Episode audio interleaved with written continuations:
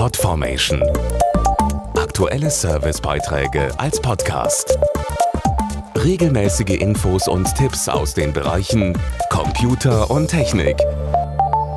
Finden Sie nicht auch, dass die Zeit vor Weihnachten besonders schnell vergeht, geradezu rast?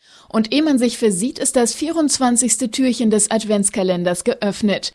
Und damit ist für viele die allerletzte Chance da, noch die Geschenke zu besorgen.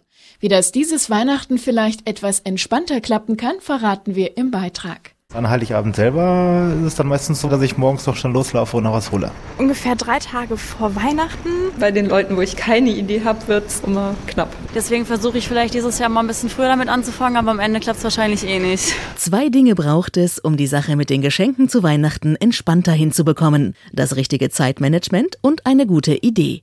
Und hier sind Weihnachten 2014 Geschenke angesagt, die möglichst individuell sind, zum modernen Lifestyle passen und ein gutes Preis-Leistungs-Verhältnis bieten bieten. Das neue Moto G von Motorola beispielsweise liegt unter 200 Euro und hat eine gute Ausstattung. Es bietet einen Dual-SIM-Slot, 5 Zoll HD-Display, Stereo-Sound und ordentlich Akkupower. Außerdem Quad-Core-Speed, eine 8MP-Kamera und das Android-Betriebssystem.